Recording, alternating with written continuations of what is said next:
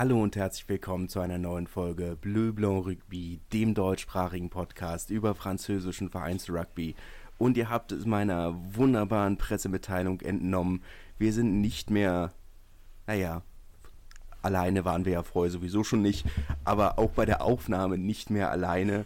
Schöne Grüße, diesmal nicht nach Brief, sondern nach Valladolid zu Oskar. Hi Oskar. Hi Marc, schön hier zu sein. Ich grüße euch aus dem Urlaub aus Spanien.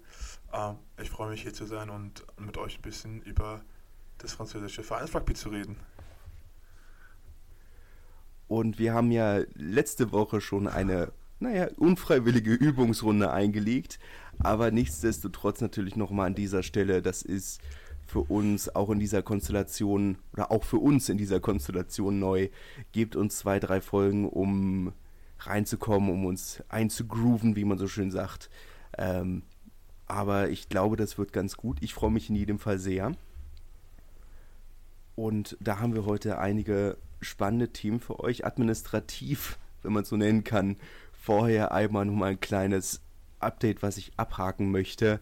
Äh, ihr habt es vielleicht schon mitbekommen, falls ihr die Instagram-Seite vom Deutschen Rugbyverband abonniert habt, äh, dass Michael Himmer gar nicht mehr bei den Espoirs von äh, Swarion Goulem ist, wie mein letzter Stand war, sondern bei Niort in der National 2 spielt. Dort die Saison tatsächlich schon zweimal zum Einsatz gekommen. Es ist bei mir unterm Radar geflogen, muss ich ganz offen sagen. Dafür bitte ich um Entschuldigung, aber passiert. Ja, es ist wie eine Tomate, was will man machen? Der Witz funktioniert andersrum besser. ja, Freuen wir, freuen wir uns wir natürlich. Freuen wir uns natürlich. Ich bin es natürlich. Ja, es ist. Ich denke auch, dass es ein Schritt nach oben ist. In jeder Hinsicht. Ähm, Njoch hat ja fast einen besseren Zuschauerschnitt als zwei Jongulem, trotz deutlich niedriger Liga. Von daher, und letzte Saison ja auch nur, naja, nicht knapp am Aufstieg, aber in, in den Playoffs durchaus nicht schlecht gespielt. Äh, von daher denke ich schon, dass das äh, eine sehr gute Nation ist. Ich bin in jedem Fall gespannt. Ja, dem schließe ich mich eins zu eins an. Also, ich letzte, letzte Saison auch gegen ihn gespielt und äh, ich glaube, Männer Rugby ist er besser aufgehoben als bei, der, bei den Esports. Ja. Aber da achten wir natürlich ab kommender Woche wieder drauf. Ähm, diese Woche ja Pause bei der National 2, aber ab nächster Woche dann natürlich auch eher dort in diesem nächste Woche, übernächste Übernächste, Woche wahrscheinlich. Ja. Ähm, ja, dann da in den Updates wieder mit drin. Ähm, aber gut, wir hatten am Wochenende zwei mal mehr, mal weniger spannende Halbfinalspiele bei der WM und ein sehr spannendes, wenn auch vielleicht ein kleines bisschen weniger beobachtetes Sportevent, nämlich die Super Sevens. Oh, Super Sevens in Paris äh, mit, mit vier Jungs aus Brief, die Barbarians äh, gegen Po im Finale. Ähm, die Barbarians haben es dann am Ende gemacht, 17-14. Für die, die nicht wissen, was das ist, die Barbarians sind im Grunde ja so ein Zusammenschluss aus den verschiedenen Vereinen, aus Pro de Deux, National und Top 14 an, an Spielern, die eben zusammenspielen und äh, die dieses Siebener Turnier zum zweiten Mal gesehen haben. Marc, hast du es gesehen? Hast du es verfolgt? Äh, ich habe es verfolgt, aber tatsächlich nicht gesehen. Ähm, es wäre live verfolgbar gewesen über MyRugby. Ähm, ich habe es tatsächlich nicht gemacht, äh, weil ich stattdessen Masochist, der ich bin härter geguckt habe. Ähm, und für mich, ich meine, Oskar und ich haben letzte Woche darüber geredet. Ihr habt es leider nicht mitgekriegt. Ähm, es ist natürlich für mich schon so, dass mich dieser Wettbewerb nicht so hundertprozentig catcht. Das scheint dem generellen Publikum durchaus ähnlich zu gehen. So viele freie Sitze, wie es trotz Star-DJ-Besetzung Martin Solveig gab. Ähm, und auch in den letzten drei Etappen. Ähm, ist ein bisschen, hat mich persönlich nicht so hundertprozentig gecatcht. Jetzt wäre es vielleicht auch was anderes gewesen, wenn Nabonne dabei gewesen wäre. Davon sind sie auch nur zwei Ligen entfernt. Aber ähm, es ist, es ist kein schlechter Siebener Rugby. Also ich, Überhaupt ich nicht. muss auch wirklich sagen, mir ging es da ein bisschen anders als dir, weil, naja, man könnte jetzt vielleicht ein bisschen sagen, das verkommt zum Espor Siebener Turnier, viele junge Spieler. Ähm, aber erstens, wenn man die persönlich kennt, macht es natürlich umso mehr Spaß zu, zuzugucken. Und zweitens, ähm, es ist vielleicht auch ja, für die französischen Rugby-Fans was Cooles, ja, die neue Generation sich anzuschauen. Und ich finde gerade das Finale hatte schon was, viel Drama, Versuch in der letzten, letzten Minute. Und ähm, ja, ich fand es nicht so schlecht. Und am Ende gab es auch Star-DJ Star Aaron Grandidier von der Rugby League, der Nationalmannschaft von Frankreich. Ähm, der war auch nicht, der, der, darf, den darf man auch nicht unterschlagen. Ja, spielt auch beim Brief. Spielt auch beim Brief, ja. Ich glaube auch, dass insgesamt dieses Konzept, was sie fahren, nämlich diese Serie als Party-Event zu verkaufen, deutlich besser funktioniert als das, was World Rugby versucht, nämlich das Ganze als super seriöse Sportevent zu verkaufen. Ähm, was es natürlich ist, aber das, worüber die Siebener-Serie ja wirklich erfolgreich geworden ist, war ja letzten Endes dieses, die Leute verkleiden sich, haben, machen Party, haben Spaß, aber auf der Seven Series ist das ja nicht mehr unbedingt der Fall. Jetzt war Siebener Rugby in Frankreich generell nie ein Riesenthema. Ähm, und das ist jetzt sicherlich ein Versuch, das Ganze vor den Olympischen Spielen ein bisschen zu ändern. Aber ich habe noch nicht das Gefühl, dass das wirklich ähm, eingeschlagen ist. Ich meine, vor allem aus meiner Perspektive ein bisschen bezeichnend, ähm, dass Kanal Plus, die ja die Rechte an diesem Turnier haben, sich entschieden haben, das Ganze nicht mal zu zeigen. Doch, doch, sie haben es auch gezeigt. Sie haben es auch gezeigt. Sie haben es auch, ah, die haben es auch, gezeigt. gezeigt. Okay. Ja, ja, sie haben es auch gezeigt. Ich, also ich habe es über Kanal Plus gesehen, aber man hätte es auch im ja, Free äh, Internet sich umsonst anschauen können, ja. Generell ein guter Rugby-Tipp. Ich sage es an dieser Stelle ja immer mal wieder. Es gibt keine Live-Spiele oder sehr, sehr selten Live-Spiele, aber man kann zumindest neben den Highlights, die es ja auch auf YouTube gibt, auch ganze Spiele ein, zwei Tage nach, äh, nachdem es gespielt wurde, in voller Länge nochmal gucken. Ähm, ist nicht ganz so gut wie live, aber wenn man es schafft, sich nicht zu spoilern zu lassen, dann ist das, ne, ist, ist wie ein ein Tage alter Käsekuchen. Ist nicht so gut wie frisch, aber Besser es ist halt am Ende des Tages immer noch Käsekuchen. Ja. Kann man dann nicht meckern. Es geht schon. Ähm, Super Sevens hast du nicht gesehen? Hast du denn die Pro de geguckt? Ich habe Pro natürlich habe ich Pro de geguckt. Also die beste Liga der Welt. Äh, die spannendste in jedem Fall. Ähm, das ein oder andere Spiel, das äh, sehr spannend war. Das ein oder andere Spiel, das ein bisschen weniger spannend war. Und das ein oder andere Spiel, das aus den falschen Gründen spannend war. Aber kommen wir mal erstmal zu euch. Äh, ihr habt ja schon am Mittwochabend gespielt gegen den Tabellenletzten, gegen Rouen in der Normandie. Äh, und da hat es ja dann letzten Endes auch in Anführungszeichen für euch ähm, etwas überraschend äh, bis zur 80. Minute gedauert, bis äh, der tatsächliche Sieg eingefahren werden konnte. Ja, sicherlich, Rouen hat es uns nicht einfach gemacht. Äh, was man ja auch nicht vergessen darf, Rouen kämpft sozusagen jetzt, jetzt schon ums Leben. Ja, jedes Spiel praktisch ein, ein Endspiel für sie, also ein Endspielcharakter. Und ich glaube, das haben sie gezeigt. Ne? Also Kampf, gute Verteidigung, auch ja, wenn ich an die Versuche lege, das 1, das 1 gegen, oder eigentlich das 2 gegen 2 auf der Ecke ausgespielt, ein schönes Offload, dann der Versuch, eben, eben gezeigt, dass wir auch individuelle Klasse besitzen. Ähm, dass wir dann am Ende doch gewinnen, zeigt dann vielleicht auch, dass wir diese, diese harten Auswärtsspiele, ja, wenn es nass ist und, und äh, es regnet und auch der Wind mit gefühlten 30 km/h in eine Richtung pfeift, dann eben doch gewinnen kann. An der Stelle nochmal ein großes Dankeschön an Stuart, der uns ja wirklich in allerletzter Minute mit einem, äh, sich als Solo durchgetänzelt hat. Ähm, genau, und, und äh, solche Spiele muss man eben auch gewinnen. Vier Punkte sind vier Punkte und am Ende der Saison fragt keiner nach, wie man die denn jetzt bekommen hat. Äh, dementsprechend denke ich, ähm, sollte des, äh, des Vorstands erfüllt, drei aus drei Siegen. Ähm, am besten machen wir so weiter. Ja war ja ähm, ein großer Knoten, der die Woche davor geplatzt war, ähm, gerade offensiv gegen Grenoble damals. Ja. Damals, letzte Woche. Ähm, Tagen, ja. Großes Wort. Gren Grenoble kommen noch zu ähm, da Außersport, das Außersportliche äh, ja doch wieder ein kleines bisschen gefühlt äh, relevant in der Berichterstattung gewesen als das auf dem Feld. Ähm, unser Ziel für heute ist es ein bisschen knapper zu bleiben, deswegen sprinten wir mal noch mal ein kleines bisschen weiter. Eine äh, Colombier Soyongulem 28-17. Ähm, besonders schön natürlich die äh, Versuche von den beiden Argent äh, argentinischen, wollte ich sagen, portugiesischen Nationalspieler Rodrigo Mata, der direkt im Debüt einen Versuch gelegt hat, Pinto, der auch einen Versuch gelegt hat, äh, und Soyongulem, die erst später irgendwie noch an diesen, diesen zweiten Versuch gelegt haben, aber sonst, naja, nur so mittelgut mitgehalten haben. Vor überraschenden 4.500 Leuten im Stadion. Das sieht man in Kolonie auch selten, muss ich sagen.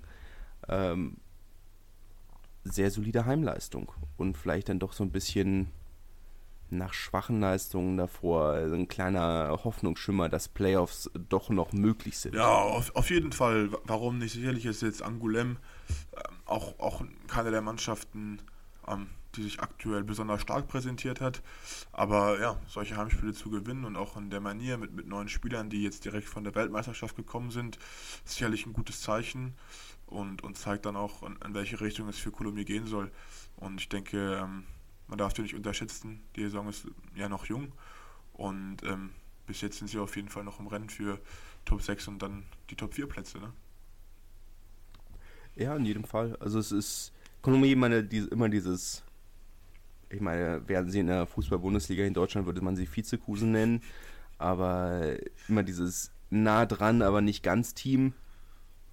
Wobei man natürlich gewisse Dinge noch so ein kleines bisschen eine Frage stellen kann, ob Stadion, ob äh, Trainingsgelände wirklich hundertprozentig erstligareif sind, aber das sind natürlich andere wortwörtliche Baustellen in dem Fall. Aber ja, auf der anderen Seite gegen Swayon Gulem das ist das natürlich ein, ist das ein Sieg, den man holen muss, ja. aus meiner Perspektive, auch wenn es natürlich von außen immer sehr leicht zu sagen ist, aber ähm, es ist natürlich jetzt ein anderes Team, als ich bis jetzt während der WM präsentiert hat. Ja, auf, auf jeden Fall. Ich glaube, wir haben letzte Woche ja schon drüber geredet. Kein Team in der Brüde schlecht, kein Team ist zu unterschätzen. Man sieht, wie stark die, die Aufsteiger auch performen. Und ich glaube, äh, jeder Sieg ist wirklich hart erkämpft. Die Zeiten, wo man irgendwie als ja auch als Team mit viel Budget über in Anführungszeichen kleinere Gegner mit 40 Punkten rüberrollt, sind glaube ich einfach vorbei. Die Liga ist kompetitiver, die Vereine haben im Gesamten einfach höhere Budgets, sind besser finanziert und können sich jetzt auch wegen der angespannten Lage des Rugby-Markts eben auch im Endeffekt alle sehr große Spieler ähm, leisten. Dementsprechend darf man da äh, ja, keinen kein Sieg äh, kleiner einschätzen, als er ist. Gegen Angola muss man auch erstmal gewinnen. Und ähm, ja, wie bereits gesagt, sicherlich nicht schlecht, was sie da gemacht haben. Ähm, apropos, man rollt nicht mehr mit 40 Punkten über andere Teams rüber. Entschuldigung, es, äh, äh, wir haben es in der Reihenfolge vielleicht ein bisschen schwierig gelegt. Nevers, Aurillac 38-6.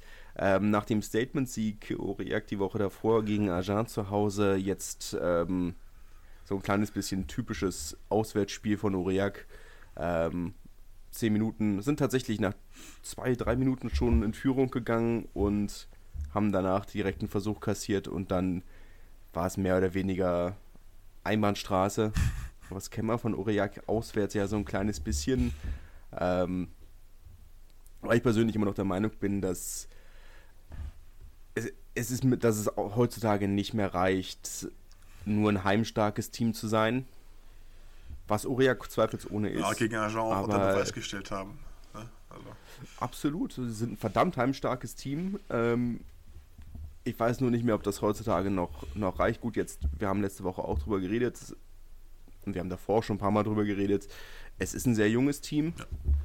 bei dem man sicherlich, wo Konstanz bei jungen Teams immer das größte Problem ist oder oftmals das größte Problem ist, aber das sind jetzt keine Konstanzprobleme, das sind React-Probleme, die seit zehn Jahren bestehen. Ähm, von daher ja, kann man eigentlich zu dem Spiel nicht so viel sagen, weil es relativ typisches Spiel ist. Ne, wäre natürlich clever ausgespielt am Ende.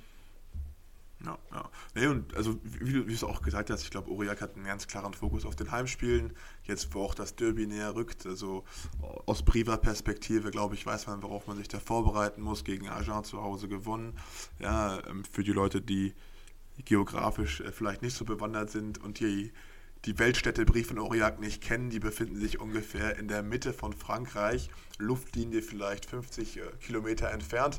Aber ähm, da muss man schon trotzdem eineinhalb Stunden hochfahren in die Berge und ist sozusagen unser Lokalrivale ähm, in der Pro de Deux. Und ähm, ich glaube, da wird sich Aurillac äh, ja, nicht die Böse geben wollen, zu Hause zu verlieren. Und ähm, vielleicht erklärt es auch die ein oder andere Entscheidung in der Teamauswahl für dieses, für dieses Wochenende. Ja, äh, die Fandays sind dann jetzt zwei Wochen entfernt. Die berühmt-berüchtigten ähm, ist ja dieses Jahr wirklich ein bisschen schwierig, Derby-Rivalen füreinander zu finden gewesen. Äh, gewesen Béziers, Grenoble zum Beispiel. Wer kennt es nicht? Das äh, berühmt-berüchtigte Derby zwischen Béziers und Grenoble. Ähm, aber das dann in, naja, anderthalb Wochen, Freitag, den 3. November, ähm, sind schon einige sehr spannende Spiele dabei. Dax Monomarsan, da ähm, die schaukeln sich schon seit zwei Monaten gegenseitig hoch. Das wird sicherlich sehr interessant. Aber ähm, ja, meine, kommen wir mal zu Grenoble, ähm, bevor wir nur noch über Grenoble Béziers reden, was sicherlich ein Highlight wird. Ähm, sechs Punkte Abzug am Anfang der Saison, mittlerweile jetzt dann auch, beziehungsweise mittlerweile am letzten Donnerstag dann während des Spiels auch vom Gericht bestätigt, äh, hatten ja gegen die Entscheidung der DNACG geklagt, was ich sehr spannend fand, weil sie, glaube ich, die überhaupt allerersten waren, die geklagt haben. Ja, es haben schon andere Einspruch äh, eingelegt. Nicht Grenoble, die haben keinen Einspruch eingelegt letzte Saison, aber äh, jetzt tatsächlich dann vor Gericht gezogen, äh, was dann für die gesamte französische Sportwelt im Falle eines Sieges sehr spannende Konsequenzen hätten, hätte haben können. Ähm, aber ja, sie haben verloren. Ähm, und entsprechend äh, aus diesem Bonuspunkt Sieg wurde dann statt einem Sieg mit fünf Punkten ein Tag mit einem Punkt Abzug. Ähm, was ich nachvollziehen kann, dass das natürlich sehr ärgerlich kommuniziert ist während des Spiels. Aber letzten Endes ist es halt irgendwo, äh, ja, meine, ich kenne die Finanzen von Grenoble nicht im Detail. Hm. Es wird sicherlich keinen von euch überraschen, dass ich äh, keinen Einblick in, in die Bücher habe.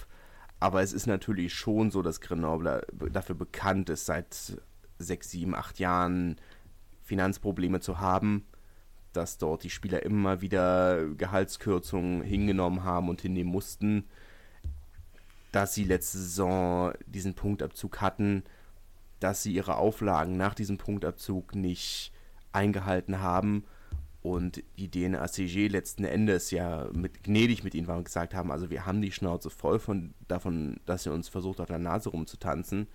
Und ihr kriegt jetzt hier jetzt mal wirklich eine dicke Strafe. Und das ist eine vergleichsweise dicke Strafe, also wir dürfen nicht vergessen, das ist die größte Strafe, die die DNACG seit dem Zwangsabstieg von Tarbes 2015-2016 ausgesprochen hat.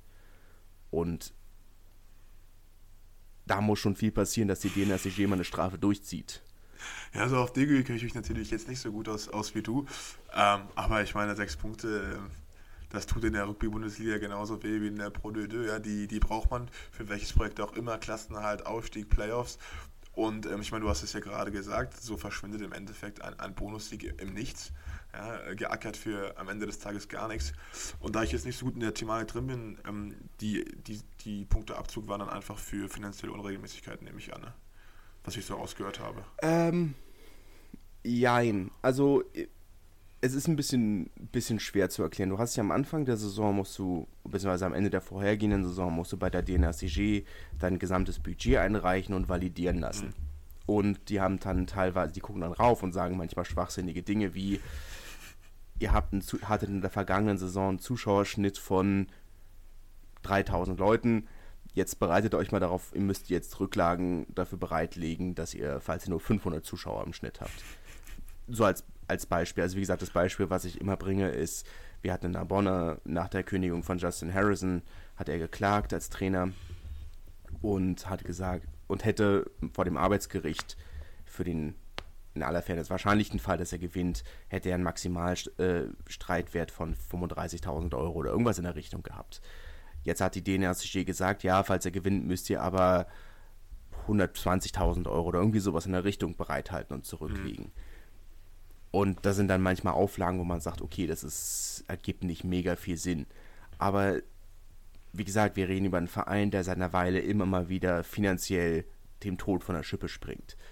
Und dann war jetzt irgendwann der Punkt gekommen, dass sie gesagt haben, okay, wir haben euch Auflagen gegeben. Ihr gesagt, ihr müsst diese Dokumente nachreichen, dann ist alles in Ordnung. Habt ihr nicht gemacht, also gibt es jetzt den Punktabzug. Das war vergangene Punkte. Saison. Ach so. Das war letzte Saison noch. Da letzte Saison, ich weiß nicht mehr, wie viel es letzte Saison waren. So, ich glaube fünf, aber davon drei auf Bewährung. Oder vier auf Bewährung. Drei Punkte auf Bewährung. Naja, und das war ja dann letzten Endes, das hat's ja dann, kam jetzt dann dazu, dass sie gesagt haben, also ich glaube, oder es waren drei Punkte Abzug und zwei auf Bewährung. Mhm. Ich glaube, irgendwie sowas in der Richtung. Und dass sie jetzt dann gesagt haben, also ihr habt jetzt immer noch nicht alles nachgereicht, beziehungsweise auch ein bisschen zu spät. Also jetzt kann ja vielleicht ein neuer Gesellschafter, ein neuer Investor eingestiegen sein oder was auch immer. Aber das ist uns alles, ihr habt die Dokumente nicht fristgerecht eingereicht und so richtig glauben können wir dem Ganzen auch noch nicht. Und ihr habt schon wieder gegen die Auflagen verstoßen. Also gibt es dann jetzt zusätzlich zu den vier Punkten Abzug noch die zwei Punkte Abzug, die auf Bewährung ausgesetzt waren, sind wir dann mal in sechs Punkten. Und naja, 42.000 Euro Geldstrafe oder irgendwie sowas in der Richtung. Das war jetzt nicht mega viel, das war nichts, was den Kohl fett macht, aber ähm, das war dann letzten Endes das und das, was sie dann, was der jetzt der neue Präsident gesagt hat, also wir übernehmen ja quasi jetzt den Verein, wir können ja nichts für die, für die Fehler des alten Präsidiums und wir haben ja das Geld und wir haben ja die Nachweise erbracht. Ähm, ja, aber Monate nachdem es hätte passieren müssen. Ja, und, ich finde auch gerade so aus Spielersicht, diese finanzielle Stabilität von Vereinen äh, ist ja ein Grund, weshalb man auch zu anderen ja, wechselt oder zu einem bestimmten Verein geht. Und gerade wenn man sich die Entwicklungen auch im englischen Rugby angeschaut hat, ähm, sagt man natürlich aus Vereinsperspektive, das sind möglicherweise ja, äh, dumme oder unnütze Auflagen. Aber ich glaube, aus Spielerperspektive ist das eigentlich auch für unsere Job Security oder auch für Trainer und Angestellte ähm, gar nicht mal so dumm, da vielleicht auch etwas strenger zu sein.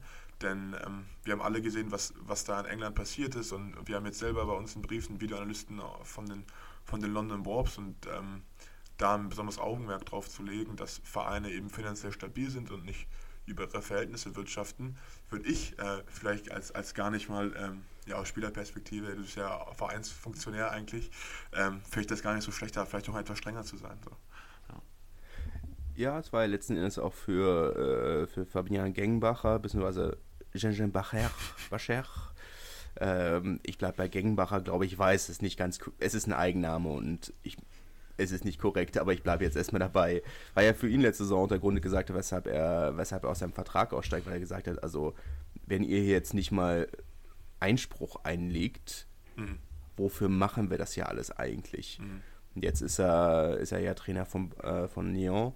Mal schauen, wie lange es da gut geht, aber ähm, weil letzten Endes für ihn auch so der Punkt, dass er gesagt hat, also wenn ihr jetzt nicht mal, wenn ihr euren Job offensichtlich nicht macht, ja.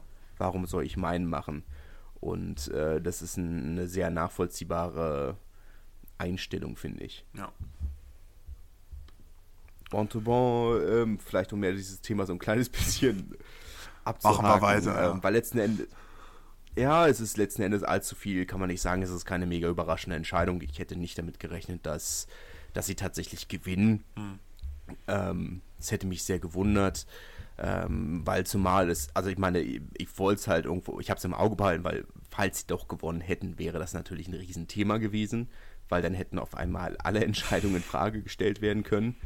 Aber es ist natürlich schon so, dass die Chancen nicht allzu gut standen. Aber es ist, glaube ich, dann jetzt auch so ein bisschen der Punkt, dass man einfach den Fans gegenüber zeigen möchte, ihr könnt uns vertrauen, wir haben die Sache unter Kontrolle und wir tun alles für diesen Verein und äh, ihr müsst euch keine Sorgen machen, weil ich denke, da ist schon eine ganze Menge Vertrauen, was zurückgewonnen werden muss. Ja. Ähm, aber gut, äh, zumal äh, es für den Fußballverein ja aktuell recht gut läuft und man das schon recht stark, finde ich, sieht in den Zuschauerzahlen. Ähm, ist natürlich schon ein kleiner Unterschied, wenn die Leute dann natürlich sagen, ja gut, also wir haben, dann gehen wir halt, gehen wir halt stattdessen dahin.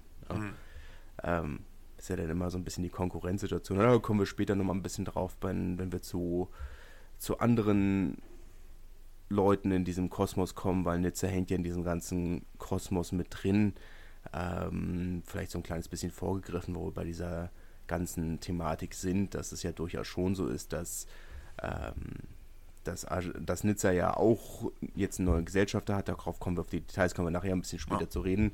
Aber es ist natürlich schon so, dass Grenoble, Nizza, ähm, Agen letzten Endes ja auch. Ähm, Biarritz ja auch. Ne? Alle um.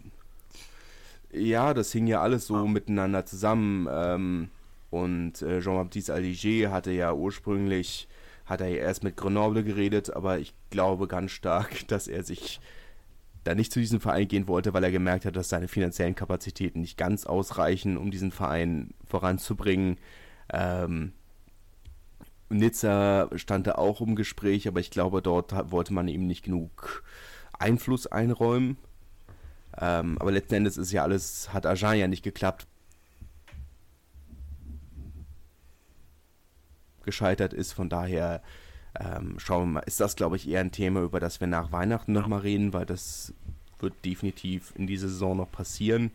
Aber darüber reden wir dann, glaube ich, mal, wenn es soweit ist. Aber ähm, es hängt ja alles in diesem Kosmos zusammen. Und das ist ja, wie es nun mal so ist, wenn es nur 30, 50 Vereine gibt, die relevant sind. Ne? Aber ähm, machen wir mal direkt weiter mit Agen, wenn wir schon bei diesem Thema sind. Ich verstehe auch nicht ganz, weshalb man, man hat ja mitgekriegt, wie es in Biarritz gelaufen ist und äh, wie man sich dort an jeder Ecke verscherzt hat, ähm, weshalb man als Agent mit diesem Wissen bereit ist, sich bereit ist, sich diesen Parasiten ins Boot zu holen, ähm, erklärt sich mir persönlich nicht ganz, aber ich meine, sie haben es ja nicht gemacht, also sie haben es ja noch nicht zumindest gemacht.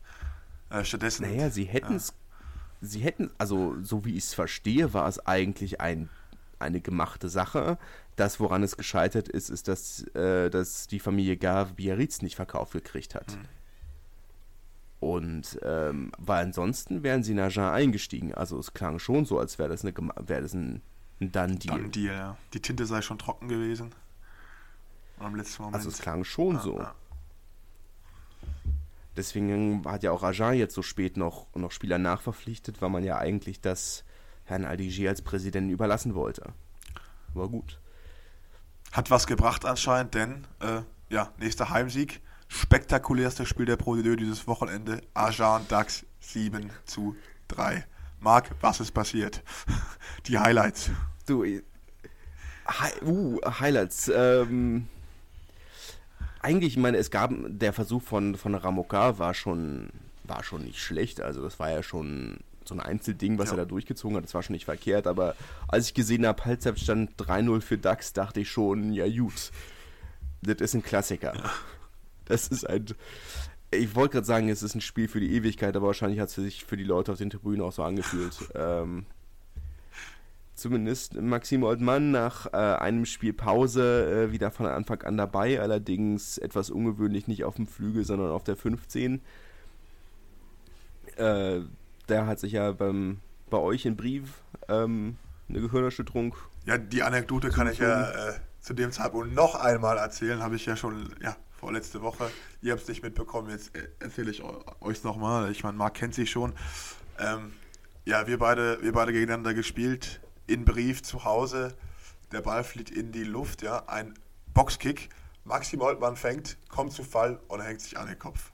Ja, und man kennt ja diese Szenen, dann wird dann der TMO provoziert, um dann vielleicht eine mögliche Karte zu, zu bekommen. Und ich stehe da und ich denke mir, komm, das war wohl gar nichts, mein Lieber. Und ich kannte Maxim eigentlich nur durch, ja, durch den DRV und dachte, er ist ja deutscher Nationalspieler, er wird ja wohl Deutsch sprechen. Und als ich ihn dann da so liegen äh, sehen habe, habe ich ihn dann einfach nur auf Deutsch angeschrien. Max, steh auf, das ist gar nichts, was soll das? Steh jetzt verdammt nochmal auf. Und ähm, er hat sich am Ende herausgestellt, dass er gar kein Deutsch versteht, auch keins spricht. Ähm, ja, bisschen peinlich und äh, ja, aber eine lustige Anekdote, die man in diesen, äh, ja, diesen Rugby-Spielen ab und zu mal hat, wo dann ein bisschen Feuer dabei ist. Für mich vielleicht auch ein bisschen zu, zu viel Feuer an diesem Abend. Ähm, genau, haben wir nach dem Spiel nochmal kurz geredet. Er meinte, er hat ein bisschen äh, Kopfschmerzen gehabt, wahrscheinlich eine Gehirnerschütterung. Ähm, scheint zum Glück nicht allzu schlimm gewesen zu sein, denn äh, ja, er konnte ja heute, oder beziehungsweise am letzten Spieltag wieder starten. Gott sei Dank. Äh, meine ja. Gehirnerschütterung sind ja dann doch Dinge, mit denen man nicht wirklich spaßen sollte. Ähm, also wollen wir nochmal über, über, über deinen Abend äh, reden oder wollen wir das für ein anderes Mal noch aufheben? Ja, ich, ich, ich, ich weiß nicht, was die Zeit sagt, aber wenn wir die Zeit haben, kann ich, kann ich das ja nochmal kurz an, anschneiden. Ja, auch wenn ihr dann sonst zu ja, irgendwas nochmal äh, Fragen habt, könnt ihr natürlich alles per, äh, ja, denke ich mal, soziale Medien stellen. Da kann man dann ähm, gegebenenfalls nochmal drauf eingehen. Aber kurz zusammengefasst. Also, ihr habt auch nur kurz äh, Einwurf, ihr könnt auch eine E-Mail schreiben neuerdings. info at äh, bleublanc-rugby.de ähm, Die E-Mail-Adresse funktioniert. Ähm, also soll, solltet ihr nicht auf Instagram aktiv sein, dann könnt ihr auch diesen Weg wählen. Entschuldigung. Genau, wir freuen uns auf alle, auf alle Zuschriften, auf alle Mails. Ähm, ja, um nochmal darauf zurückzukommen, ich nach fünfmonatige Verletzungspause, eingewechselt. Ich war ready. Ähm, kam auch relativ früh rein, in, glaube ich, nach ja, 45 Minuten. Ähm, komm rein, mach eigentlich auch ein ordentliches Spiel, gib gute Energie, mach, meinen Job so, so weit ja, im Spielverlauf irgendwie möglich, bis es dann fünf Minuten vor Ende zu, zu einem Ruck kommen. Wir hatten vorher in der Kabine darüber geredet und auch die ganze Woche als Fokus Rucks gehabt und Rucks Cleanout, ähm, bis es eben zu diesem besagten Ruck kommt. Ähm, ja, wir haben es leider nicht geklärt bekommen und ich bin da nochmal als dritter Mann Karacho rein, hab mein Gegenspieler leider am, am Nacken getroffen. Äh, ja, schlecht ausgeführtes Ruck Cleanout. Ich habe es eigentlich sofort gesehen, das ist rot und habe mir dann noch meine erste Karte in, in meiner ja noch so jungen Spielerlaufbahn abgeholt zack, Rose runter und ähm, ja, dann im Nachhinein auch fünf Spiele Sperre bekommen, beziehungsweise zehn. Und ähm, weil ich eben noch jung bin und eigentlich auch ein, ja, eine gute Akte vorweisen kann, was das angeht, also ganz, ganz weiß, wurde das dann ähm, ja, auf fünf Spiele Sperre ausgelegt. Und die bin ich noch am Absetzen zum jetzigen Zeitpunkt. Und Marc hat es ja sogar live gesehen. Marc war ja sogar live, live da, äh, konnte diesen hoffentlich äh, erste und letzte rote Karte ähm, ja, mit eigenen Augen begutachten. Ich würde ja gerne sagen, es hat sich historisch angefühlt.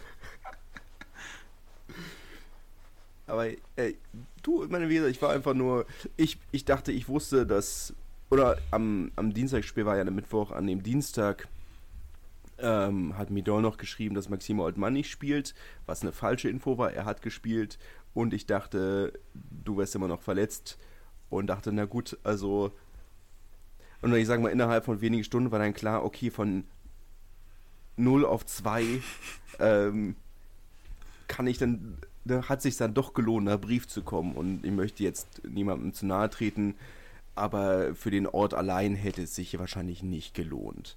Ähm, netter Ort, möchte niemand zu nahe treten, aber es hätte andere, vielleicht etwas spektakulärere Orte gegeben, an die man hätte fahren können. Ja, was soll ich dazu sagen?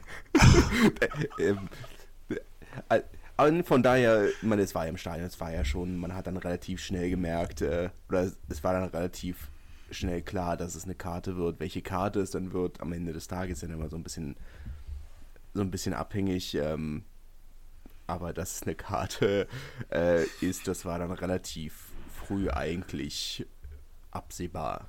Gut, ich hatte meine Brille nicht auf, also ich habe es dann erst auf dem, auf dem Videoscreen tatsächlich gesehen. Ähm, aber. Also ja, Schiedsrichter und Team O, beide mit guten Brillen ausgestattet gewesen, haben ganz genau hingeguckt. und ich meine, dass wir machen jetzt darüber ein bisschen Witze, ist jetzt ja auch schon, schon etwas länger her. Aber ich glaube, muss in dem Kontext vielleicht auch nochmal sagen, dass das natürlich so nicht geht. Ne? Also ich komme zu spät. Ich bin natürlich tief, ne? aber ähm, ich glaube, so ein Rug muss man es einfach lassen. Das, das, kann man dann auch nicht mehr gewinnen, gerade wenn man als, als dritter ja. Mann kommt, ist es dann vielleicht auch gar nicht mehr mein Job. Ähm, und dann am Ende, äh, ja, das Resultat kennen wir und ähm, ich glaube, da gibt es le leider auch nichts, nichts an Einspruch einzulegen. Nee, äh, weil jetzt, meine, ist natürlich sehr schade, wie es geendet hat. Ja. Aber wie gesagt, aus meiner Perspektive, es war einfach sehr schön, obwohl nach der Verletzungspause wieder, ne, als als Berliner führt man ja mit, mit Berlinern mit. Das ist ja dann so ein bisschen ähm, so eine Sache, wo ich sage, bei Maxim Oldmann, ja, deutscher Nationalspieler und das ist schön und da, da gucken wir in diesem Podcast natürlich immer so ein bisschen mehr drauf, aber ähm, als Berliner fühlt man natürlich mit den Berlinern noch mal ein bisschen mehr mit als, als anders. Ja. da kommt immer Lokalpatriot in mir durch. Ähm, komme ja auch aus einer sehr ähnlichen Ecke in ja. Fairness. Ja. Ähm, Praktisch Nachbarn in dem Kontext, wenn man so will. Ja. ähm, apropos deutsche Nationalspieler, auf die man da immer ein bisschen näher achtet. Äh, Tim Menzel hat eine halbe Stunde gespielt ähm, in einem Fastsieg in Morne-Marsan 12-7. Ähm, wie es bei Asterix und Obelix so schön heißt, dort ist ihnen der Himmel auf den Kopf gefallen. Ähm, also ich glaube, sie mussten über die Tatanbahn zum Spielfeld ein kleines bisschen schwimmen bin nicht sicher. Es hätte mich nicht gewundert, wenn dort der ein oder andere Schwimmflügel angehabt hätte. Ähm, es war schon sehr unschön, der Platz natürlich auch. Wir haben letzte Woche auch drüber geredet, das habt ihr ja leider auch verpasst, über Kunstrasen. Hat Monemasson seit Anfang der Saison ja auch. Kurz zusammengefasst, ähm, Kunst, Kunstrasen, das ist ein Skandal. Aber machen wir weiter im Text. ähm, ja, das hat, haben sie ja, deswegen haben sie das erste Heimspiel noch in Biarritz gespielt. Ähm, hat aber nicht allzu viel gebracht. Es war auch das sicherlich nicht unbedingt das, ein Spiel, das in, in die Rekordbücher eingeben, eingehen wird. Ähm, etwas skandalös am Ende des Tages. Ähm, ein sehr verdeckter Vorball ähm, bei dem Mall für Valence, der ähm, am Spielfeldrand äh, den Ausgleich gegeben hätte. Hat auf dem Feld den Versuch tatsächlich noch gegeben und dann hat sich der TMO eingeschaltet. Ich muss ganz offen sagen, in der Zusammenfassung, ich habe mir das Spiel nicht nochmal angeguckt, werde ich aller Fairness sagen. Also, das habe ich mir nicht angeguckt. Ich auch nicht. Aber in der Zusammenfassung wurde es nicht ganz eindeutig, wo der Vorball gewesen ist. Ähm, es muss ein relativ klarer Vorball gewesen sein, weil eigentlich also selbst die Lokalzeitung hat's nicht, hat, hat nicht weiter über dieses Spielende geredet. Aber ähm, es, es war nicht unbedingt eine Entscheidung, die populär bei den Gastspielern war. Sagen wir es mal so rum. Selbst wenn sie akzeptiert haben, zu sagen, also ja, Vorball, aber da haben sie dann doch noch relativ vehement die Abseitsposition von Monomarsan ein, eingefordert, dass sie zumindest den Penalty kriegen. War ich nicht ganz ich denke, naja, also ich meine, ihr fahrt zumindest mit einem Defensivbonus nach Hause. Ja, aber ich, ich kann es verstehen. Ich glaube, äh, gerade nach dem, was Valence schon gezeigt hat, ja, zu Hause, ähm, ja, äh, wo wir ja, also wie jetzt aus Briefgeschichte ja auch ähm, 40 Punkten, ich habe gerade noch gesagt, man rollt nicht mit 40 Punkten drüber, aber die sind mit 40 Punkten über uns drüber gerollt. Ähm, gerade mit, mit diesen Leistungen im Rücken, denke ich, kann, kann Valence da die Ambitionen auch hochschrauben. Ich, neuen Trainer, mit dem, mit dem Schotten und, und auch mit dieser Mannschaft, die sie sicherlich gut verstärkt haben, ist da, denke ich, wirklich einiges möglich. Ich glaube, das sind die Überraschungen bis jetzt in der Pro de Ich glaube, das hätte wahrscheinlich die wenigsten so hervor, hervorgesagt. Und ähm, also ich kann da den, vielleicht die Wut oder den Ärger darüber ähm, verstehen, denn ähm, bei Montemosor gewinnt man, geht man nicht mal eben so auswärts und wenn man so kurz dran ist, ja. dann, dass das dann so endet, sicherlich für den einen oder anderen schmerzhaft gewesen frustrierend in jedem Fall. Aber ich, ich weiß nicht, also ich meine, ich habe sie schon, ich habe sie nicht als Abstiegskandidaten gesehen. Sind sicherlich nochmal eine ganze Ecke besser, als man gedacht hätte. Wobei man natürlich auch trotzdem sagen muss, dass das ein oder andere Team, gegen das sie gespielt hat, eine ganze Ecke schlechter war als erwartet. Ähm, aber trotzdem, ich, ich finde es schwierig, weil es ist dann irgendwo schon so, Vielleicht lasse ich mich dann jetzt auch so ein kleines bisschen vom WM-Kommentar irgendwie so ein kleines bisschen Valeur de Rugby, ähm, unser Wertegerüst. Ähm, es ist schon, es war schon viel, finde ich. Und irgendwo, ich bin dann halt so an dem Punkt, wo ich sage, es bringt halt nichts. Ja, auf jeden Fall. Der Schiedsrichter wird seine Meinung nicht ändern. Und dann bin ich immer so jemand, der sagt, naja, gut, ähm, Energie kannst du dir sparen. Auch, mein Job ist, ja. aber Genau, wir waren stehen geblieben bei dem Punkt, dass mit dem Schiedsrichter nicht äh, Meckern nicht halt so viel bringt. Ähm, und ich dann eher der Mensch bin, der sagt, naja, man, es gibt nicht den riesigen Schiedsrichterpool, dann lieber irgendwo gucken, dass man sich fürs nächste Mal nicht mit ihm verscherzt. Ähm, zwischen diesen beiden Sätzen äh, lagen jetzt allerdings einige Minuten aufgrund von technischen Problemen. Bedenkzeit, Bedenkzeit. Wir haben überlegt, was sagen wir als nächstes. Bei Schiedsrichter muss man vorsichtig sein, da sollte man nichts Unüberlegtes sagen. Das ist schon, äh, da muss man ein bisschen aufpassen. äh, gut. Aber es ist, wie es ist. Ähm, ja, Spiel, Spiel hat seinen Spielverlauf gehabt. Montemarsan hat gewonnen. Sie haben vier Punkte eingefahren. Und er fragt auch nachher keiner mehr nach, wie und wie. Warum? Ich glaube im Gegenteil, es ist so dieses harte Spiel gewonnen ähm, und am Ende dieses Quäntchen Glück zu haben, das ist ja dann doch immer so eine Sache, wo du sagst, als Gewinnerteam ist es ja immer so eine Sache, du sagst, ja, geil, jetzt haben wir das auch erlebt und überlebt und das ja. ist eine Sache, die bringt in den Finalspielen immer so ein bisschen mehr. Das war ja auch so eines dieser Probleme, die Oyonnax so ein bisschen hatten, Bayonne davor so ein bisschen hatten, dass sie ihre Spiele immer viel zu hoch gewonnen haben und so dieses und in den Finalspielen wir so ein kleines bisschen unvorbereitet waren darauf, wie so ein Finale tatsächlich ablaufen kann. Habe ich zumindest das Gefühl gehabt. Ja, also da muss ich vielleicht sagen, da, da kann ich nicht so, so viel großartig zu viel sagen. Das war möglicherweise noch vor meiner Zeit. Ähm, Aber ich glaube, äh, du hast das recht eingeschätzt. Ja, ich schließe mich deiner Meinung an. Apropos ähm, Spiele hat man auch erlebt und überlebt. Provence Rugby gegen Béziers vor, naja, nominell ausverkauftem Haus. Es gab durchaus noch den einen oder anderen leeren Platz, aber äh, über 8000 verkaufte Tickets. Ähm, das, äh, die meisten Zuschauer seit, oh, seit, Ende, seit Öffnung der vierten Tribüne ähm, gegen Béziers äh, mit Julius Nostadt, der wieder auf der 1 gestartet hat nach einem Spielpause. Äh, hat knapp 50 Minuten gespielt oder durfte knapp 50 Minuten ran. Ähm, Halbzeitstand 9-0. Am Ende dann dieses 20 zu 17 ähm, hat sich Provence nochmal unnötig schwer gemacht, habe ich das Gefühl. Ja, vielleicht ähnlich kann man da parallel zu unserem, unserem Rouen-Spiel ziehen. Ähm, am Ende vier Punkte eingefahren und in zwei Wochen fragt keiner mehr nach, wie und, und weshalb. Vier Punkte sind am Ende des Tages eben vier Punkte. Äh, umso mehr tut es mir natürlich leid für, für BC, die ich denke, da auswärts doch einen, einen guten Job gemacht haben. Wir haben es ja die, letzten, ja, die letzte Folge angesprochen. Ähm, Neuverpflichtungen, äh, Welt, Weltmeisterschaftsrückkehrer Storti ähm, und, und haben sicherlich eine schlagkräftige Mannschaft jetzt auf die Beine bekommen.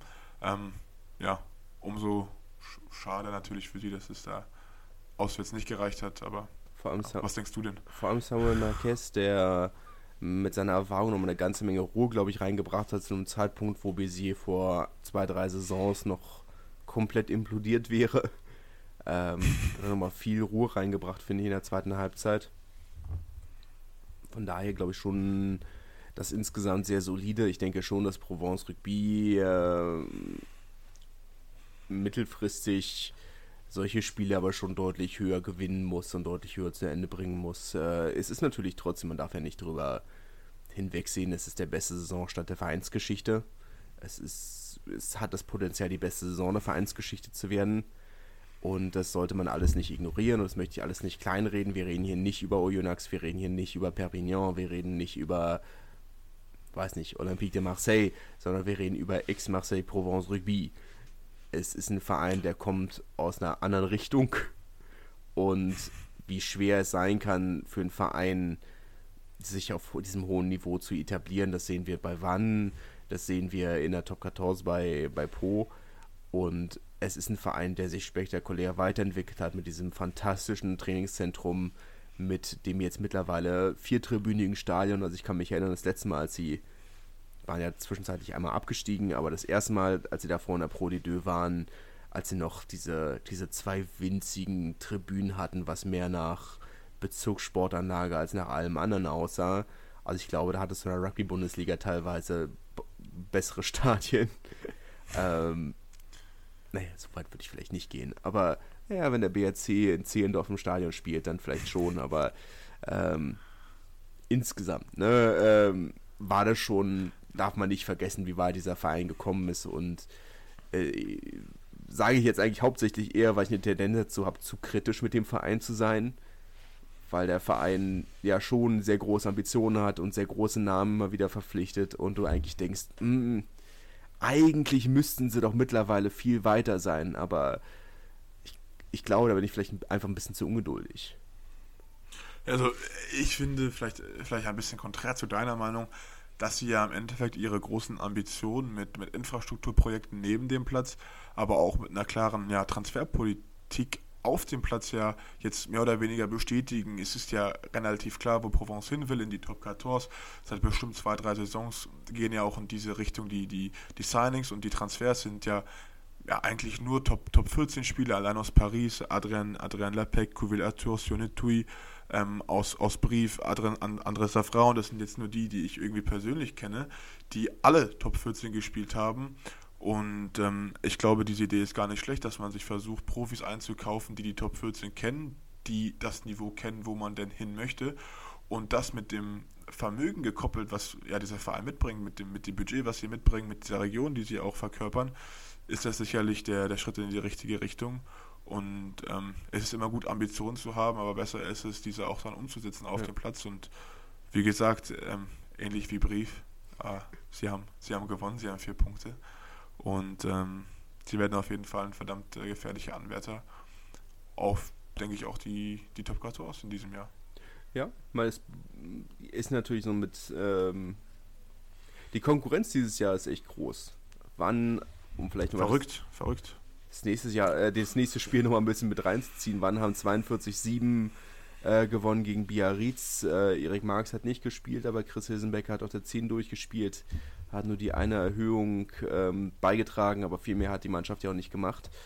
Ähm, wir haben es letzte Woche gesagt, dass der zweitbeste Zweitligastart, eine, egal, welches, egal welches, welches Vereins, welchen Vereins war, ähm, damit haben sie auch äh, mit jetzt den mittlerweile gleich besten Start mit Po, die äh, 14-15 nur besser waren, das haben sie jetzt dann mit diesem Spiel egalisiert und ansonsten den besten Zweitligastart der Zweitligageschichte und den besten Saisonstart der Zweitliga-Geschichte. Das ist nicht ohne.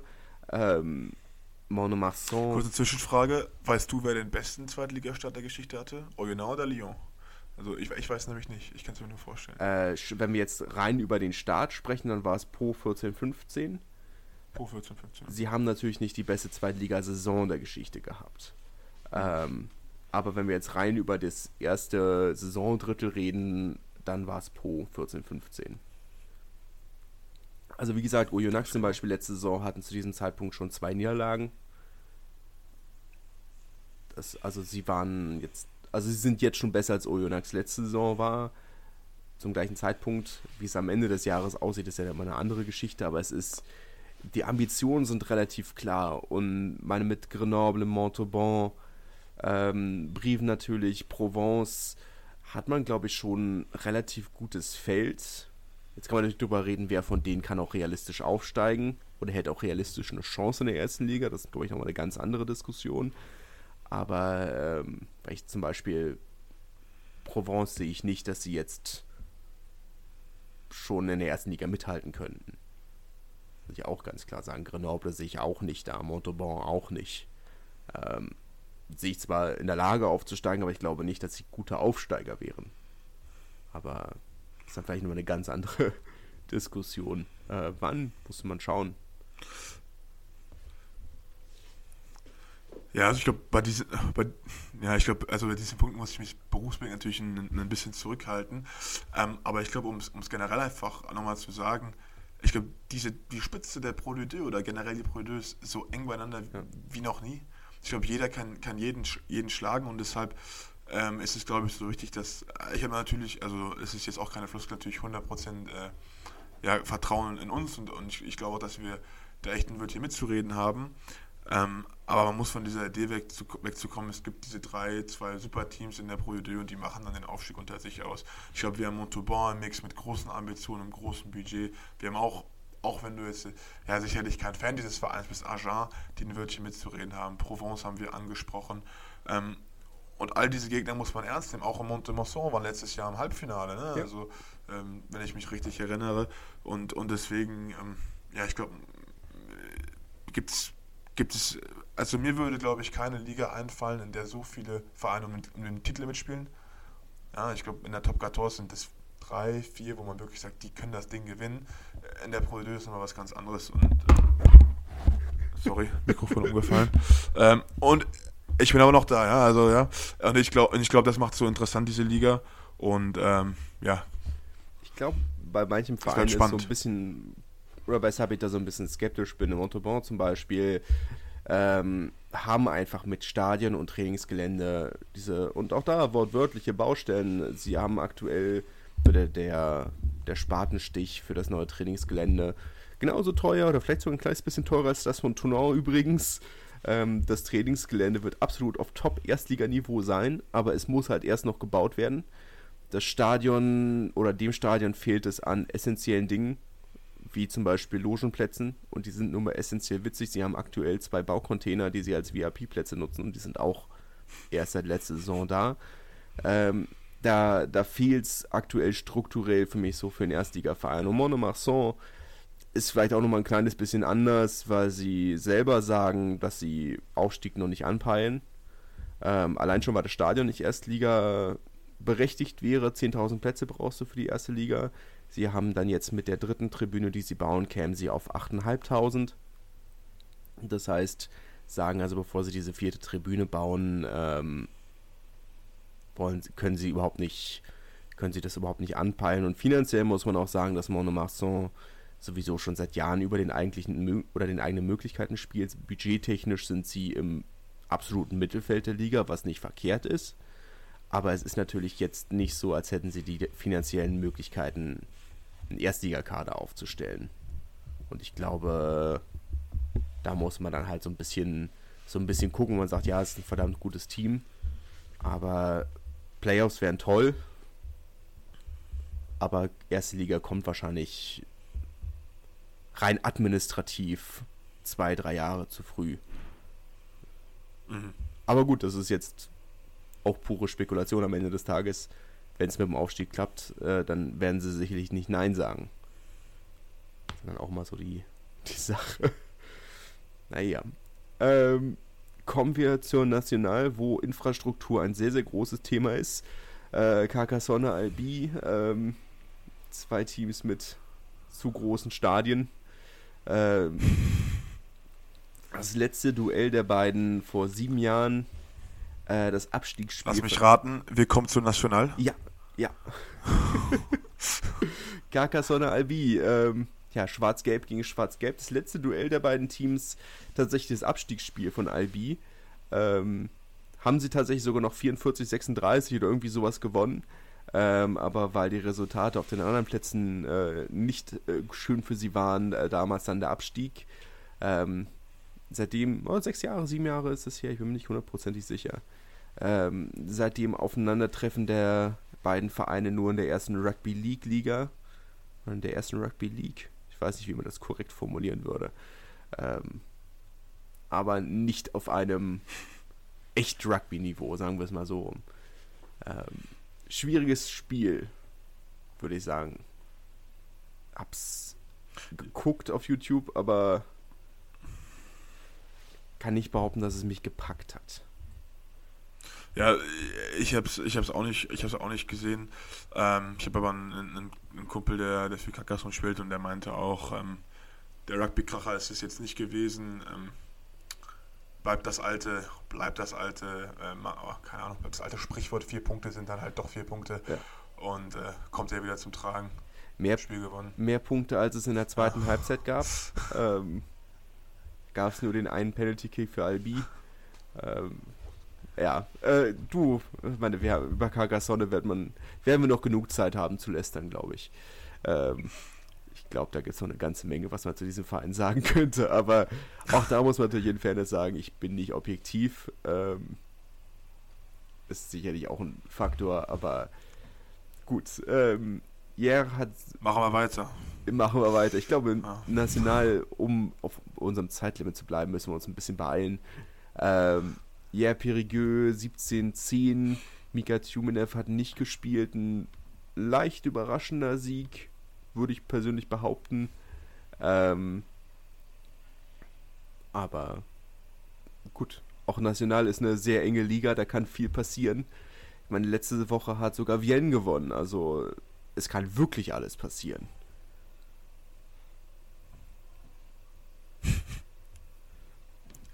Ja, was, was, was mich hier wirklich überrascht hat, als ich das auch auf Instagram gesehen habe, nach dem Spiel, was ich noch live gesehen habe gegen Narbonne, wo ich mir dachte, das sind ja dann wahrscheinlich die besten zwei äh, Teams, die die, ja, die Liga zu bieten hat, dann auswärts zu verlieren, ähm, fand ich überraschend, aber unterstreicht dann umso mehr deinen, deinen Punkt. Ja. Es ist, es ist schon eine wirklich spannende Liga und da muss man wirklich schauen, weil gerade die, einige der vor der Saison nominellen Top-Teams haben ja bis jetzt etwas enttäuscht. Ähm, siehe Massy, siehe Bourg-en-Bresse, auch dazu kommen wir noch, die haben auch an diesem Wochenende weiter enttäuscht. Ähm, können wir eigentlich an dieser Stelle gleich einwerfen. Bourg-en-Bresse hat 16 zu 12 ja. Tab verloren. Und äh, Massy hat vor laut Media Olympique äh, 400 Zuschauern 13 zu 16 gegen Blagnac verloren. Das ist vielleicht schon ein neuer Tiefpunkt. ähm, wobei ich sagen muss, gut, Tarbe sind kein schlechtes Team, sind kein besonders gutes Team, aber sie sind kein schlechtes Team Da würdest du schon erwarten, dass sie zumindest ihre Heimspiele gewinnen. Massi zu Hause gegen Blagnac ist schon ja, eine, eine mittelschwere Enttäuschung, würde ich sagen. Ja, was, was ich irgendwie so, also was heißt schlimm, aber 400 Zuschauer. Ist schon, äh, schon katastrophal. Da, da, hat man ja, also jetzt, äh, Witz beiseite, wir haben beim BRC nicht mal Stadion, teilweise mehr. Ne, also, und die Jungfernheide, das ist also wirklich, man kann viel über Massis Infrastruktur reden, aber wer die Jungfernheide gesehen hat, dagegen ist also Massi äh, Spitzenstadion.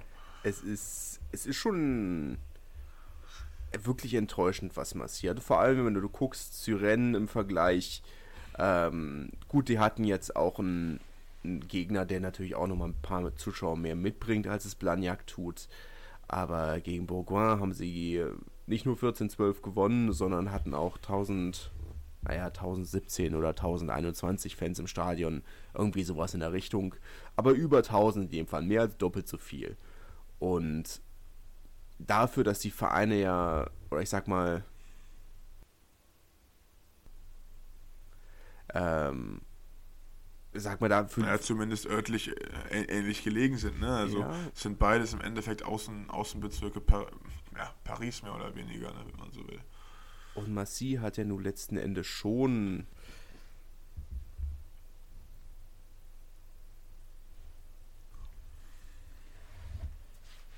Massi hat ja dann doch irgendwo eine gewisse ähm, Rugby-Historie vorzuweisen. Von daher ich schon denke, also 500 Zuschauer, da sollte mehr als das drin sein, aber naja, es ist schwierig. Ähm, schwierig war es auch für Vienne, trotz des ersten Saisonsiegs, jetzt auswärts wieder ein 39-7 in Narbonne. Äh, kein Spiel, über das man groß reden muss. Ähm,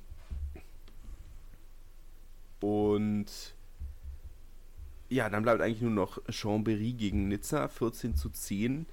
Ähm, dort im neuen Stadion nach dem Auftaktspiel vor noch 7000 Zuschauern hat sich das dann jetzt bei zweieinhalbtausend eingepegelt, was natürlich aber trotzdem noch 2000 Kann man zufrieden sein. als sie davor im Schnitt hatten. Von daher schon ein massiver Fortschritt.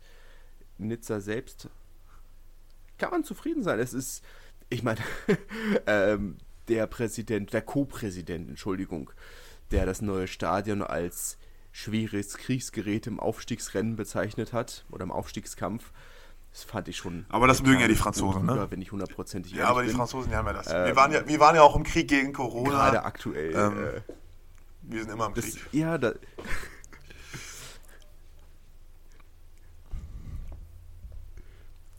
Ich meine, da muss man jetzt natürlich vorsichtig sein bei es ist, ist Savoy, Frankreich. Es ist ja da so ein bisschen. Die sehen das ja auch so ein kleines bisschen anders. ähm, ist ja dann immer so, das hört ja nie auf in Frankreich. Äh, mal gespannt jetzt, jetzt wo, um, um nur mal ein kleines bisschen Politik mit reinzuwerfen, wo Korsika wahrscheinlich sehr große Autonomierechte kriegen wird. Ähm, bin ich mal gespannt, wie das in den anderen Regionen weitergeht. Ähm, aber gut. Ähm, ja, gewonnen in jedem Fall zu Hause äh, im neuen Stadion umgeschlagen. Ähm, Nizza, äh, die ja doch insgesamt eine gute Saison spielen, ähm, haben bekannt gegeben in einem Interview, dass es äh, einen neuen Gesellschafter gibt, der einsteigt, äh, wo man jetzt gerade den nächsten drei bis fünf Jahresplan ähm, aufbaut und äh, sie aber noch keine Details be äh, bekannt gegeben haben, wie das genau aussieht. Ähm, also in jedem Fall wollen sie innerhalb dieses Zeitraums aufsteigen, im Idealfall schon dieses Jahr, aber man möchte sich natürlich strukturell und personell aufstellen oder so aufstellen, dass man dann eben auch in der zweiten Liga mitspielen kann. Ähm, für mich, der ja nicht unbedingt die sportliche Expertise hat, ähm, ist die große Baustelle natürlich weiterhin das Stadion und so ein bisschen der Rückhalt in der Stadt, weil Zuschauerschnitt dieses Jahr, der natürlich von diesen beiden WM-Spielen, wenn man es so nennen kann, hochgetrieben wurde, einmal mit 2000, einmal mit 1000 Zuschauern, und das waren ja alles Touris. Ähm, wenn man das im Vergleich zum letzten Jahr, wo sie einen Zuschauerschnitt von 700, naja, 750 rum hatten, das ist natürlich ich weiß nicht, ob man sich darauf verlassen kann. Ja, ich kann mir zumindest vorstellen, kommen, dass das nur weil man auf einmal Projekt in der Stadt Venetia ja doch dann irgendwie Potenzial hat, weil ähm, ja, die Stadt, habe ich mir zumindest sagen lassen, jetzt nicht so schlecht sein soll ähm, und auch schon seine Vorzüge hat. De dementsprechend finde ich die Idee gar nicht schlecht, da mit einem Investor was aufzubauen, weil ähm, muss ja nicht drum lügen, ne? wenn man Spieler rekrutiert, dann wird dann doch schon mal auf die Stadt geguckt und auch, ja, wie sich dann zum Beispiel auch die Frau oder so, was die so in ihrer Freizeit da machen kann. Und ich denke, da ist man natürlich in Nizza, ähm, ohne jetzt irgendeinen anderen Nationalclub äh, national treten zu wollen, vielleicht doch, doch besser aufgehoben als vielleicht in Chambéry oder auch in Carcassonne. Ähm, dementsprechend würde ich fast behaupten, dass ich zumindest Potenzial dem Projekt sehe. Ich meine, wie schätzt du es ein? In, in vier Jahren, wo sehen wir Nizza? Vielleicht sogar schon in der Top 14?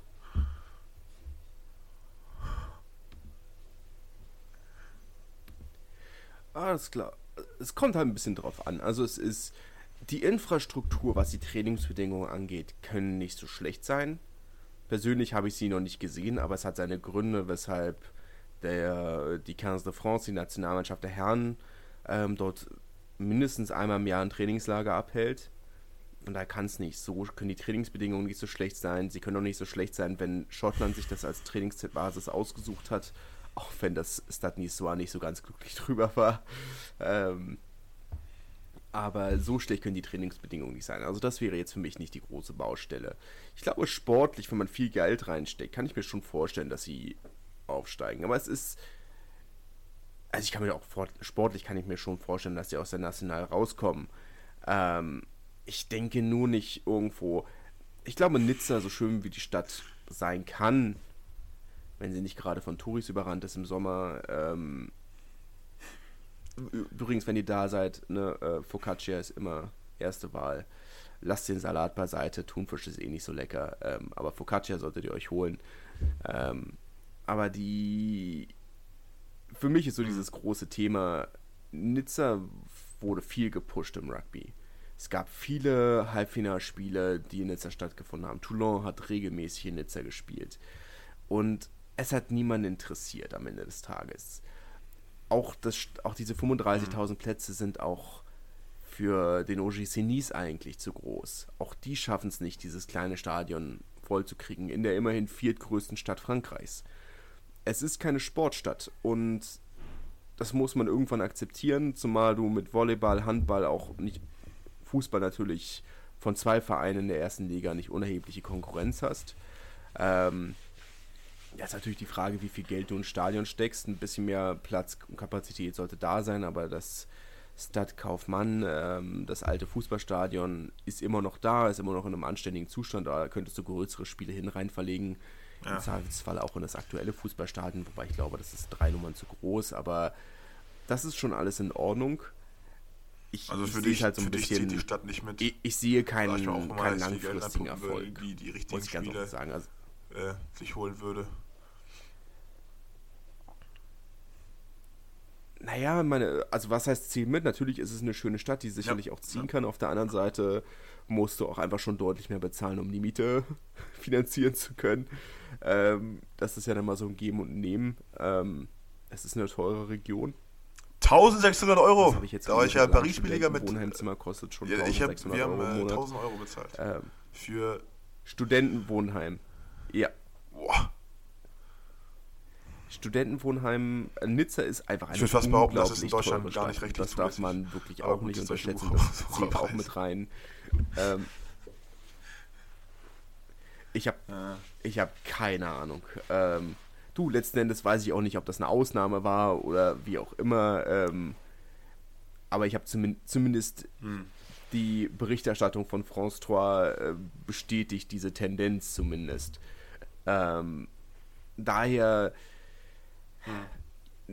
Ich glaube, das muss man so ein bisschen trennen, weil sportlich glaube ich schon, dass sie erfolgreich sein können ich glaube nur eben für mich ist es kein nachhaltiges Projekt, weil ich nicht sehe, dass sie nachhaltig das Publikumsvolumen haben, das sie brauchen, um den Verein finanzieren zu können. Wenn die, wenn ein Drittel der Sponsoren, wie es ja anscheinend der Fall ist, abgesprungen ist, nachdem es jetzt ein, zwei schwierige Saisons gab, dann ist halt das Problem, dass du eben mit Erstliga-Volleyball, mit Erstliga-Handball bei Männern und Frauen mhm dann eben die Konkurrenz hast, die, dass die Sponsoren sagen, naja gut, dann gehen wir halt dahin. Dann gehen wir halt dahin. Und das ist, glaube ich, so ein bisschen mehr der Punkt, dass du, ähm, dass da so, dass ich da nicht die langfristigen Perspektiven sehe, dass es nicht ist wie in Toulon, wo der Verein einfach so in der Stadt verankert ist, dass, dass ein, eine schlechte Saison irgendwo nicht direkt alles kaputt macht. Aber dass das Kartenhaus zusammenbricht, mehr oder weniger. Wenn sie dann wieder absteigen, dass, dass das Projekt dann auch wieder tot ist. Ja. Aber gut. Ähm, Oh, ich weiß nicht, ist jetzt eine sehr negative Note, auf die man hier den Podcast beenden würde. Ja, zu, ähm, zumindest konnten wir den Podcast dieses Mal nicht, wir, heile, wir haben ihn heile überstanden mit einigen Schwierigkeiten. dass es äh, zum Ende hin dann äh, ja, sich zumindest gut anhört und dass man diese technischen Schwierigkeiten nicht raushört. Ähm, wir können auf jeden Fall festhalten, man hört mich diesmal und ähm, wir hoffen, dass wir eine Folge releasen können.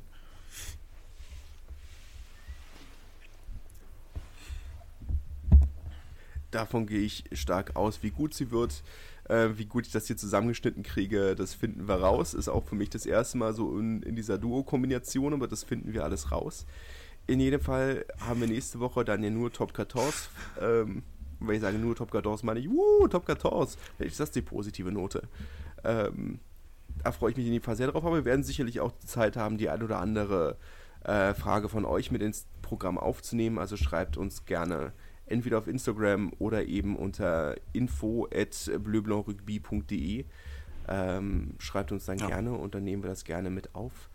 Ähm, wir freuen uns jedenfalls sehr drauf. Ja, bis nächste Woche. Und, Holt euch gut. Äh, Viel Spaß beim Top gucken und beim Podcast hören. Würde ich sagen. Und äh wie baut man eine harmonische Beziehung zu seinem Hund auf? Puh, gar nicht so leicht. Und deshalb frage ich nach, wie es anderen Hundeeltern gelingt, beziehungsweise wie die daran arbeiten. Bei Iswas Dog reden wir dann drüber. Alle 14 Tage neu mit mir, Malte Asmus und unserer Expertin für eine harmonische Mensch-Hund-Beziehung, Melanie Lippisch. Iswas Dog mit Malte Asmus. Überall, wo es Podcasts gibt.